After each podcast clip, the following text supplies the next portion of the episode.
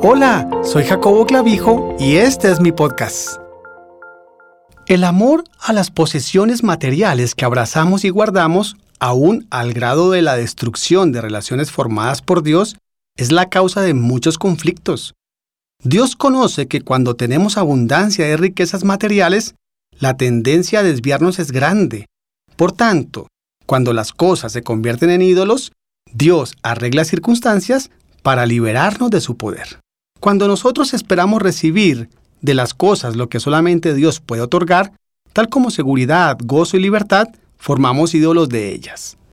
Este ciclo es un modelo en nuestra vida, así como lo fue para la nación de Israel, por lo cual Dios se lamentó. Porque yo les introduciré en la tierra que juré a sus padres, la cual fluye leche y miel, y comerán y se saciarán, y engordarán, y se volverán a dioses ajenos, y les servirán, y me enojarán, e invalidarán mi pacto. Deuteronomio 30:20. Pablo aprendió el secreto para ganar más para Cristo, por amor del cual lo he perdido todo y lo tengo por basura para ganar a Cristo. Filipenses 3:8.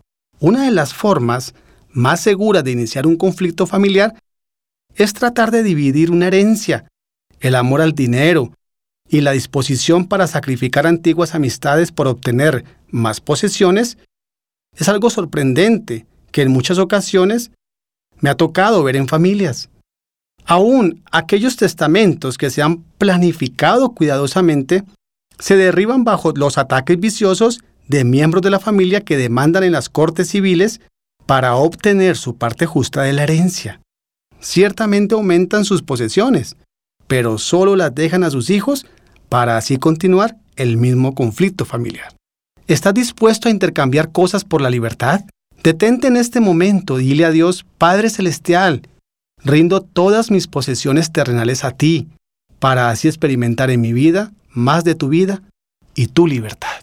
Gracias por escucharme. Me puedes seguir a través de las redes sociales en Instagram, jacoboclavijo.online, en Facebook, Jacobo Clavijo. Te espero en el siguiente episodio.